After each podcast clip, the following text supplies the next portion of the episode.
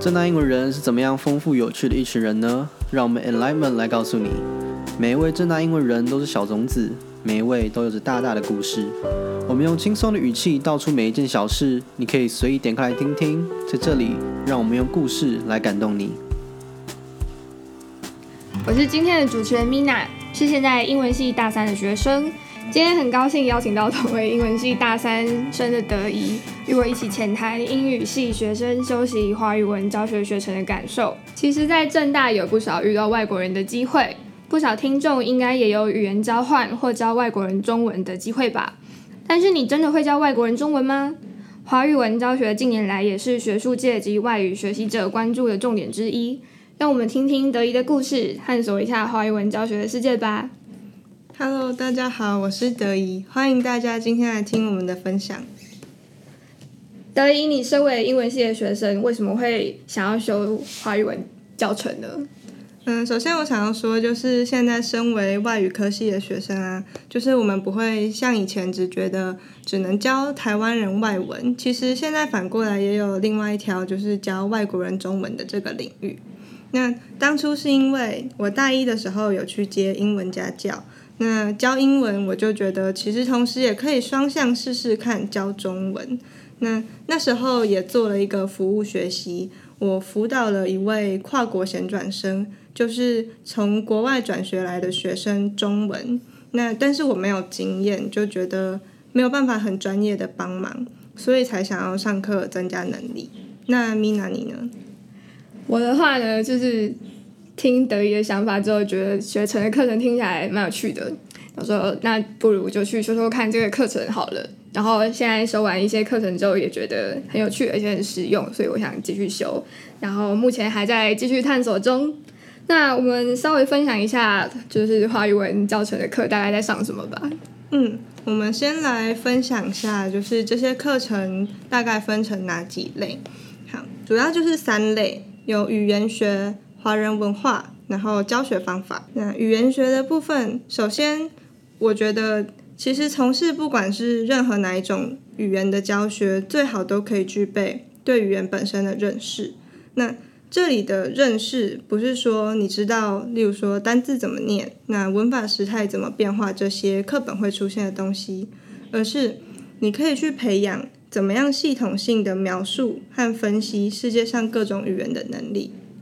简单来说，嗯，语言的要素有哪些呢？就是例如说，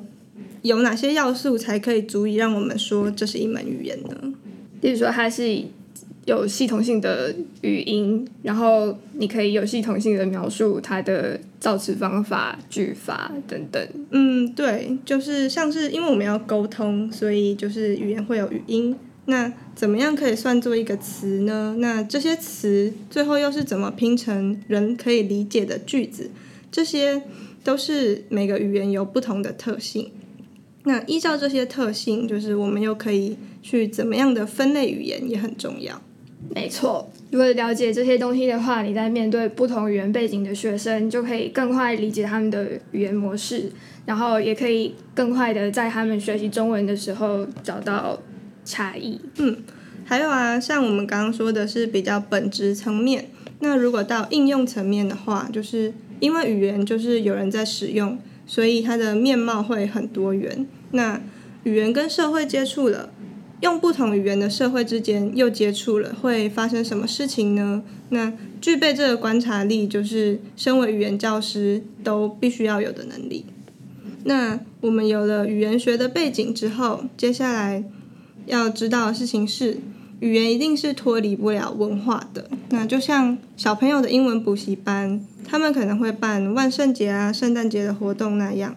我们教外国人中文也会在节日帮他们办活动，带他们去参观景点，可能体验书法、茶道之类的。例如说，在北部的话，我们可能会带他去下海城隍庙。然后或者是去逛夜市，然后如果是在正大附近的话，我们会带他们去猫空，让他们体验一下茶文化。嗯，然后或者是也可以做一些传统美食，在上课的时候做一些传统美食。对，那想要带这些活动，而且面对的外国学生，他们其实对中华文化都是很好奇的，然后也有听老师说过，爱看古装剧的，随时都有可能会问你问题，那你就要具备有足够的知识来回答他们随时冒出来的疑问。那以上知识充足了以后，我们也要学习怎么把这些东西教给学生呢？就是我们要练习用什么样的方式，才可以真正的有效传达语言跟文化的知识给学生。没错，从自己懂到教别人之间，就是需要蛮多练习的。对啊，像是怎么准备教案，然后怎么样安排课堂活动，然后甚至是到考题怎么出。他们考完试了，我们又怎么评量他们的表现？就是这些课堂实务的东西也是非常重要的。那我想问一下德仪，请问你印象最深刻的华语文课程是什么？我记得我刚修学成的第一个学期，除了语言学概论之外，就是上了文字学。文字学的老师就是也会提到说，外国人学中文的难点之一，其实就汉字。我们身为母语者，自己写的很习惯，可是其实对汉字的性质知道的可能没有想象中那么深。那老师可能会就是先介绍汉字啊，跟拼音文字它们之间的差别是什么？汉字的造字类型有哪些？又是怎么演变的？像是在那堂课堂中，我们就实际写了非常多的甲骨文，然后就是也会更清楚的知道汉字的来源。然后这学期我修了一堂课，其实就跟文字学有非常强大的连接，就是对外汉字教学。其实运用文字学这堂课的知识，就是只是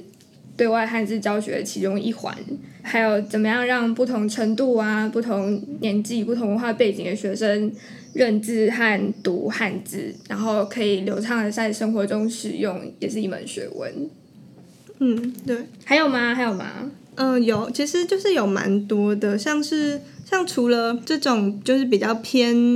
语言本身知识的部分，就是也有嗯应用层面的，像是我觉得社会语言学这堂课还蛮特别的，嗯，但是这堂课真的很有趣，就是其实社会语言学的意思就是说研究社会各个层面对语言有什么影响，那反过来语言又有怎么样的可能去影响社会，层面是很广的。嗯，没错，我记得这堂课的老师啊，他就是设了一个论坛，然后我们每个礼拜都会分组，然后遇到不同的组员，然后对当周的主题发表一些观察等等这样。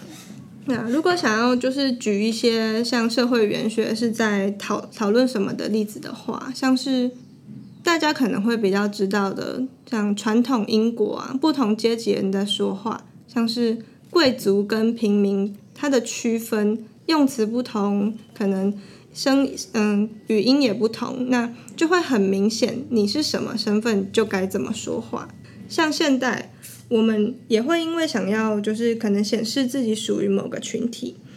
而采用某种特别的说话方式，或者是打字的方式。就像当你想要就是讲一些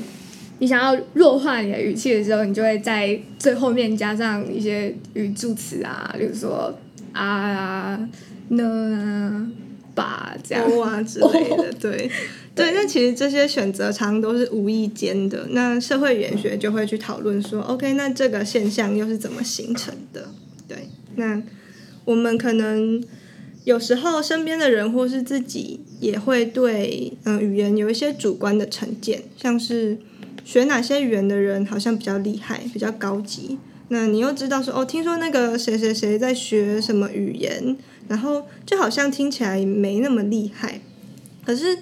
这种对语言的成见，就是在社会语言学里面，就是其实这都不是针对语言本身哪个特性的成见，通常都是来自像是使用这个语言的国家，他们国力怎么样，那在全球分工下是处于哪个角色，才去影响人对语言的一个观感。那厘清这些事情之后，如果以后真的是成为语言教师的话，我们都要学习对语言跟不管是讲哪一个国家语言的学生，就是要一视同仁。嗯，我觉得很重要的一点就是，语言是中立的，没有好坏之分，也没有高级低级之分。对，那这确实是社会语言学里面讨论很重要的一个部分。那除了阶级，我觉得。现在讨论度比较高的就是还有称谓跟性别。那毕竟称谓是就是不管哪个语言初学者很快就要接触到的东西。那嗯像是英文呢，就是表哥、表弟、堂姐、堂妹这些，全部都是一个 cousin 就可以解决的事情。那今天好一个呃讲英文的人，他来学中文了，他想要告诉你，他跟一个 cousin 出去，可是他就觉得我没必要跟你交代那个 cousin 是男生女生，他年纪比我大还是比我小。那你可以想想看，那遇到这种情况的话，他要怎么讲这件事呢？就是关于交代性别这件事情，就是其实像代名词也是，像是 they 这个词，它成为了二零一九年美国的年度代表字，是因为原本的 he 跟 she 现在已经不符合我们的社会不把性别分成二元相对的这件事情了，所以社会文化。这些风气的带动跟转变，也是会反过来塑造语言的。对，所以社会语言学这门课就是会充满了这种各式各样的讨论，然后也都就是很贴近大家的生活。呃，没错，而且而且 “they” 这个字啊，就是你现在写一些学术论文，就如果你要你要指涉一些性别的话，就是也是要注意一下这个用字。嗯，对，因为对现在就是大家都就是要尊重彼此，对，要尊重彼此。好，那我觉得跟社会语言学相关的一门课是语用学。现在其实其实语言就是教语言的教语学，他们理论的转变也是随时代一直在演进的。可能刚开始的语言教学就会比较注重在语言本体，嗯，怎么背单字，那句法。然后讲出正确的构句这样子，可是越越到现代的语言教学理论，他们就会越注重在你怎么样有办法在正确的情境之内，就是讲出合理的使用这个语言去进行一个在当当下的文化之中合理的对话。所以语言嗯语用学跟社会语言学这两门。就是常常也有可以结合在一起的地方，然后如果可以呃好好掌握的话，就是可能会发现很多跳脱课本的东西，有趣的地方。对对对，因为因为语用学就是它除了文法知识以外，就是人类怎么使用语言的这个行为，才是真正你在一个文化中做出成功交谈必须要的能力。但是。这门课会涉及一些比较深，然后很细的东西，所以我觉得我们这边也是举比较贴近生活的例子好了。嗯嗯，像是在中华文化中，我们如果见面问人吃饱了没，其实是就是真的是打招呼，对，其实就是对，就是打招呼的功能。但是如果一个外国人不懂的话，他可能就觉得你为什么要一见面就问我有没有吃饭呢？我我一定有吃啊，这样子，嗯。嗯，对啊，然后还有就是台湾人跟西方人回应称赞的方式也差很多，像是我们习惯，例如说你被说就是嗯你好厉害哦，对这样的时候，那你我们可能就会说啊没有啦，就是没有没有没有很厉害啦这样，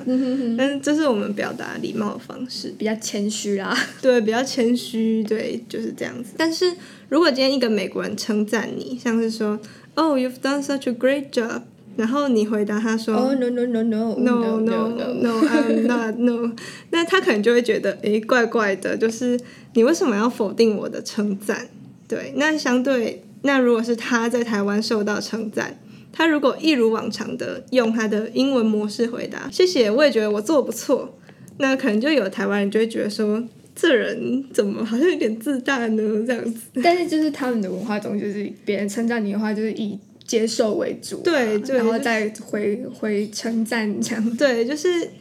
别人对你的称赞，其实你如果去否定他，就有点像是说你否定了他的审美观。那那其实是因为他们表达礼貌的这个选择是相对积极的。我们就是就是在语言的教学中，也要注意到每个文化中都会有自己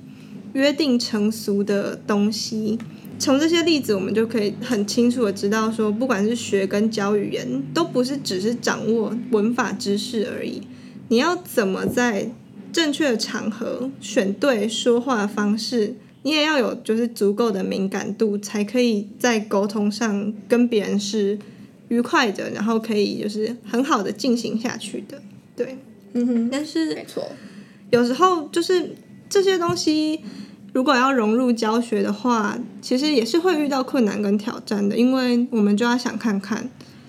这些东西我们要怎么样去融入现在还是以课本为主的一个教学环境。那这方面能力，你又没办法考试，对不对？你又没有办法说纸笔测验测得出来，那这个东西要怎么评量，又是一个很重要的事情。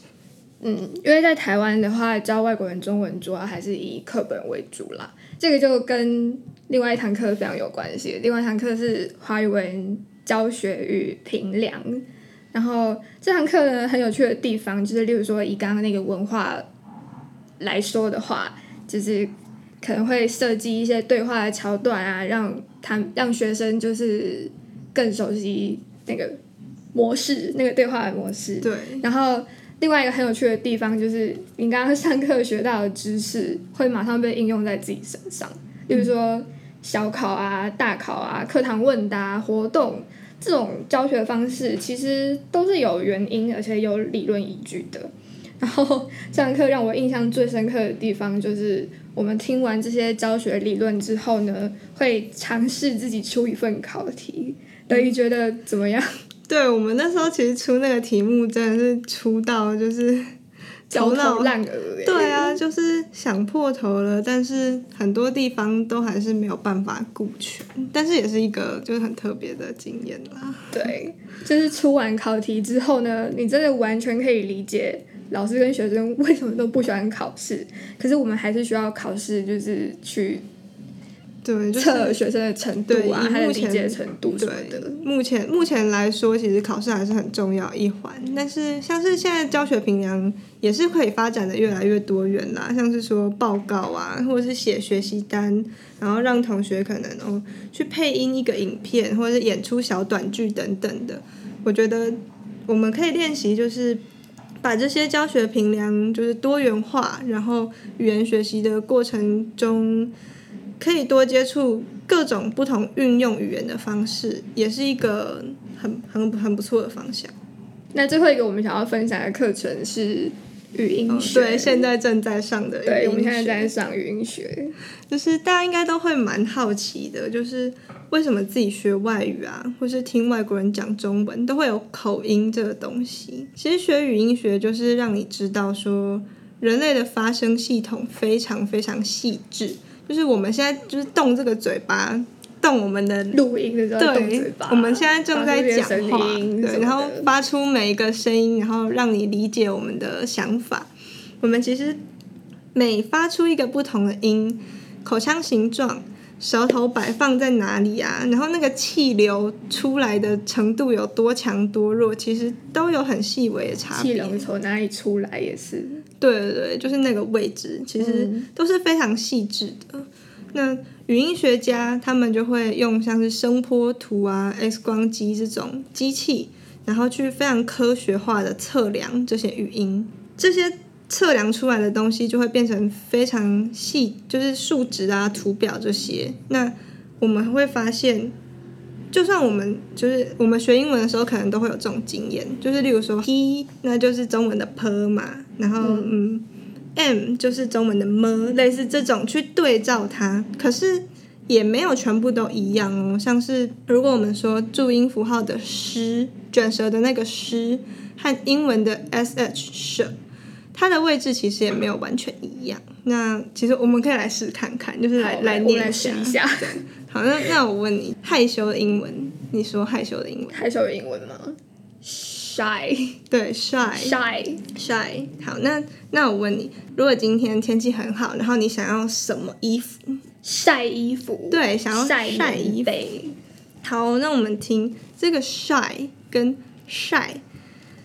你可以感觉到，如果你自己念念看的话，那个诗跟那个 sh 舍，你在发音的时候，你舌头其实是不一样的。还有，虽然都是 i 跟注音 i 都是 r 加一 i 这样过去的音，但是晒跟晒衣服的晒，它那个 i 也没有完全一模一样，所以这这个例子就是可以让大家知道说，不同母语的人如果带着自己原本的发音习惯，然后去念一个外语，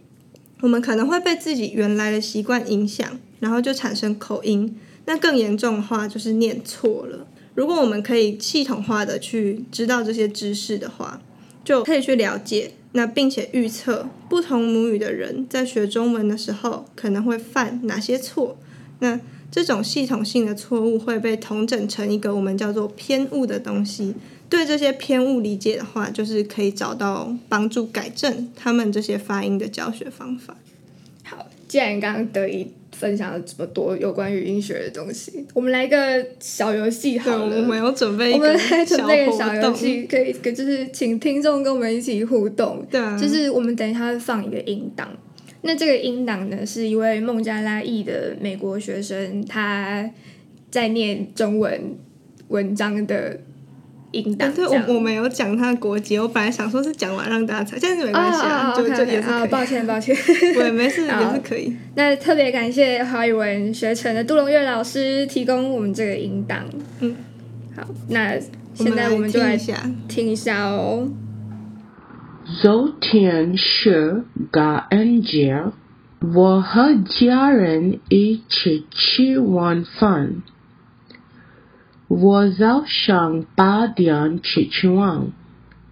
起床以后吃早饭，然后我去买东西 （groceries）。我妈妈煮 turkey 很好。下午六点，我的哥哥和他的朋友来我的家。我的哥哥买很多饼干，饼干很好。我们吃很多晚饭。我们一起吃 turkey stuffing 和 mashed potatoes。我的哥哥不喜欢 turkey，所以他吃鸡鸡肉。晚饭很好。晚饭以后，我们一起唱歌 karaoke。 我唱歌不好，可是我喜欢 karaoke。下午六点，我的家人回家，我很累，所以我十二点才睡觉。好，这就是这个音档。请问德仪，你你发现了什么就是特别的地方？应该就是很明很明显，我们都会知道它的那个声调是很多都没有落在就是准确的位置上面，这样子。你举个例。好，例如说起床，起床三声二声，可是它好像念成七床对，就是一声三声，嗯一声三声，或者是你也没有办法很清楚的真的界定出它那个声调到底是落在哪里。嗯嗯嗯，对，因为它整个都就是听起来都不太对。对对对，声调声调真的是外国人学中文很大一个困难，而且不管是你来自原本就有声调语言的国家，或者是无声调语，无声调就会变成你本身就很难判断声调。但是你如果来自一个有声调语言的国家的话，你原本语言的声调会影响你你现在现在中文声调，对，所以其实都是一样难的。那你有想到就是什么改善的方式吗？其实其实声声调改改善方式也是，就是上课老师会就是蛮着重去探讨的一个点。那可能帮助帮助一些学生熟悉声调的方式，就是嗯，上课念课文啊那种时候，你就是要用手部的姿势去把我现在讲每一个词的声调，就是像我们注音在标的，可能上扬啊，就是下降，或者是打勾的那个，去把它比出来，然后用非常明显的方式去让学生就是了解到说，我这个声调的差别到底在哪？的一个意思就是说，教外国人中文就是声调的时候，可以用视觉辅助的方式，比如说一声你就画一，然后二声你就上扬，嗯三声就是打一个勾，这样，然后四声就是下降，对对对对，这是一个这是一个老师上课有提到的方法。嗯，对其实这个是算还蛮有效的方式诶。嗯嗯，那你还有听到什么就是奇怪的地方吗？就是那个母音的位置可能会有一些小小的太宽，例如说以后以后的那个后，它其实那个 o 是嗯、呃没有那么就是嘴巴张的没有那么开的，可是它念的 o 就有一点快要偏向到凹的音了。以后，那这个偏误是就是其实在英文里面那个母音在口腔里面移动的范围是比中文的母音还要再广一点的。那像是有的外国学生说包子的时候，那个包就会变得非常的宽，那其实也是一样的，就是虽然好像可以对应到的母音，但是它的性质上还是有些微的不同，所以就要就是很细的去调整。嗯嗯嗯，我刚刚还有听到一个就是还蛮可爱的地方，就是中文不是有所以吗？就是你应该要分开念，可是刚刚那位学生他就是念 so we so we，对所以就有点像英文的那不太像，不太知道他是在说 so we，还是嗯还是把所以。念在一起这样子。对对对，好，那我们没有讲到的部分，就请观众留言对，就跟我们互是欢迎欢迎动。大家，就是告诉我们有发现，就是哪一些可能好像觉得特别的地方，对，然后也可以稍微去猜测一下说，那他是一个英文呃英文为母语背景的人，那英文是怎么影响他来说中文的呢？就是对大家可以试试看，就是如果对这方面有兴趣的话，就是可以当做一个 就是练习这样。当做一个小挑战。对对对，试看看。好，那就是因为我们都是英文系的学生嘛，那你觉得在这个领域你有什么优势？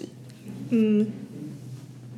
就是其实修过修过这堂课之后，再就是修过各种不同的课程之后，你再回过头来看，就会发现，其实大一的时候语言学概论打的底是很重要的。嗯，因为就是其实像我觉得目前最 最大的优势就是跟语言学相关的课程，我多半都在英文系的课程中就接触过。相较于零基础的人，其实我更熟悉这些专有名词是什么。对，就是会比较容易跟上，就是不会在老师引进一个新的概念的时候，就觉得对你来说是一个嗯完全新的东西，是可以基于自己原本就有的基础上面，然后去听懂老师新给你的东西。那同时，我们也会有中英文对比的能力。中文原本就是母语，我们欠缺的可能只是。对中文系统化语言学方面的去描述，因为母语我们讲的太习惯，但是英文我们透过呃系上的语言学概论去系统化的描述它之后，这个能力就是也可以推及到我们对自己中文的观察，这也很重要。对，然后现在呃英文系大家修这方面的课很重要，如果是学术方面的话。可以为学术界贡献的一个点，就是我们有用英文写 paper，就是做研究的能力。那这个就可以帮助华语在国际的语言学研讨会、期刊等等，就是透过用英文来描述这些研究的方式，让它更受到重视，然后去在这个以英文为主流的语言学研究世界里面去为。嗯，不同的语言就是去增加它的多元性，然后也增加华语的能见度，这是我觉得身为英文系的学生可以帮助到的地方。嗯，其实以现在国际研讨会的华语研究领域来讲的话，大部分还是以个案研究，就是例如说东南亚语系的学生学习华语的某一个领域的时候，会出现什么样的问题，然后学者怎么样去做改善等等。那得以，因为就是学程也有开语言学概论，那你觉得跟英文系开的语言学概论就是有什么不一样的地方吗？嗯，我觉得那时候一年级上语概的时候，系上的课是学年课，所以他在每一个子领域都会深入的到比较多细节里面。那但是因为因为是英文系开的课，就是几乎完全是用英文当成分析的对象。没有特别去带你深入分析中文，但是就是除了比较的时候，嗯嗯，我记得一上的时候，因为我的语概老师是赖慧玲老师，然后赖慧玲老师她也有在华语文中心就是当那个师资，然后她那个时候在教构词学的时候，她就突然放了中文构词的简报，然后就所有的学生都超错愕，就是 what 为什么我是英文系，然后我要学这个？但是就是如果你真的要讨论语言学的话，其实就是对，而且而且中文就是特别中文又是母语，对，其实你语言学是不管你以后面对的是哪一种语言，然后你甚至是在一个完全没有学过那个语言的状态，你看到语料的时候，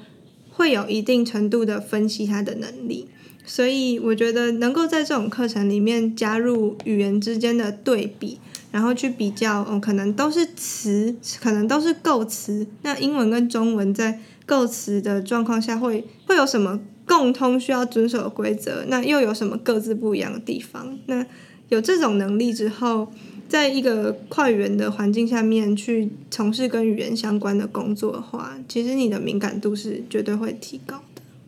我记得。华语文教程的语概它比较偏介绍性，那因为它是学期课而已，要讲的时间真的是比要涵盖那么多内容，时间真的是短很多。那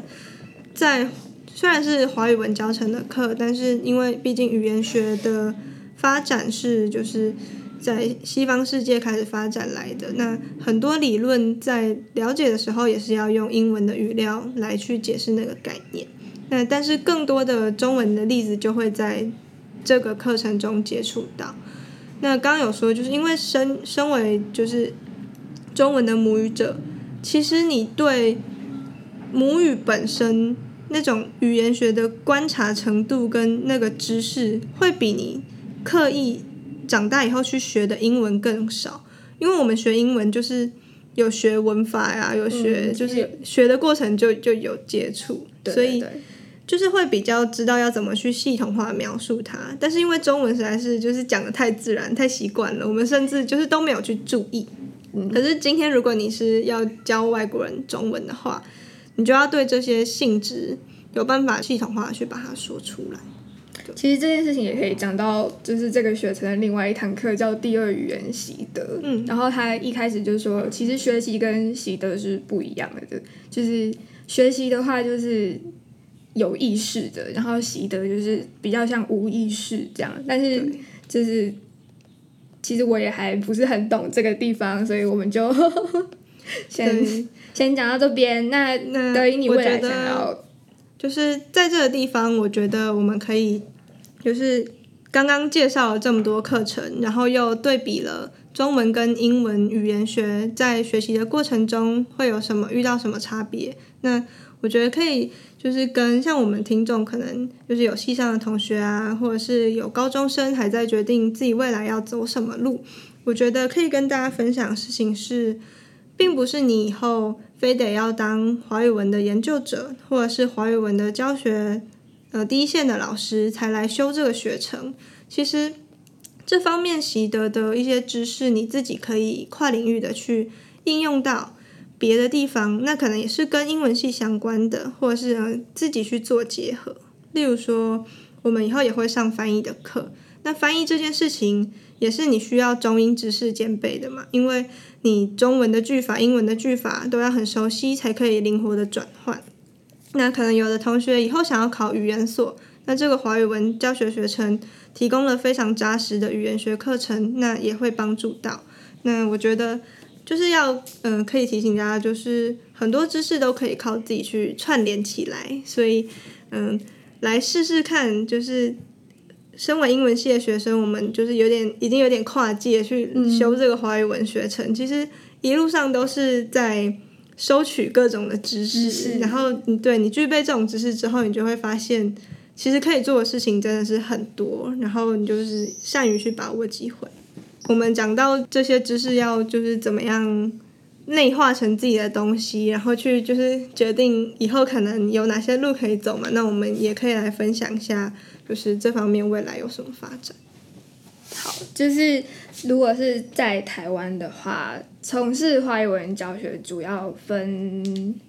三个路线。第一个是你当第一线的教师，然后另外现在还有现在有一些线上的教学平台嘛，例如说 Amazing Talker 这种，上面也有华语文教学的老师，但是这个是需要考执照的。对，就是你需要有执照，然后你才可以去从事教学。那另外一个出路的话，就是出题老师，这个跟我们刚刚讲到的华语文测验与评量是非常相关的。哦，因为你出题，就是你也要有一定的品质，他们才会收录在那个呃华语文的能力测验当中。然后另外一个出路就是成为华语文研究的学者。正大也有硕士班，对，华语文的硕士。没错。好，那今天非常荣幸邀请到德瑜与我一起分享以英文系学生的身份修习这个学程的经验。希望你们喜欢今天的内容及小游戏，然后希望你们对语言又产生了更多的兴趣。请留言让我们知道你们是不是都有找到小游戏中学生的发音难点，或者是他学中文的难点。不要忘记订阅 Enlightenment，然后持续收听。我们下一集再见。